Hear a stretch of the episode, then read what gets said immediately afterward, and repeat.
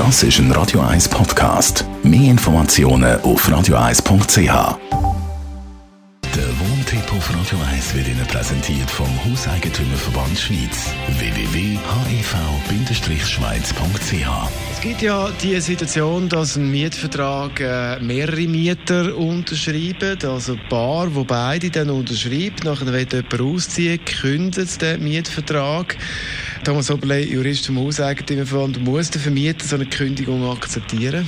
Nein, das muss er tatsächlich nicht. Es ist automatisch so, dass wenn äh, zwei oder mehrere Personen auf der Mieterseite einen Vertrag eingegangen sind mit einem Vermieter, dass dann auch noch die Personen, die den Vertrag unterschrieben haben, miteinander können künden. Also eine einzelne Kündigung ist nichtig, würde äh, nicht rechtswirksam werden. Und da muss man sehr aufpassen als Mieter, äh, wenn man auszieht, weil man haftet ja dann weiterhin äh, solidarisch, zum Beispiel für den Mietzins, also ein grosses Risiko, wenn man das nicht richtig abklärt. Also was kann denn das heißen, dass man eben da solidarisch mit dabei ist?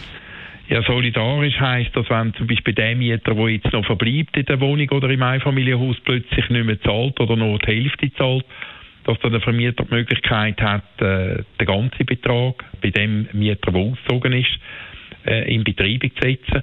Also wichtig ist ja letzten Endes immer, dass Parteien eine Lösung suchen, dass sie gütliche Regelung finden. Aber wenn einer einfach auszieht, was er natürlich selbstverständlich machen darf, riskiert er, dass er plötzlich zur Kasse gebeten wird. Wie wird das Thema in der Praxis gehandhabt?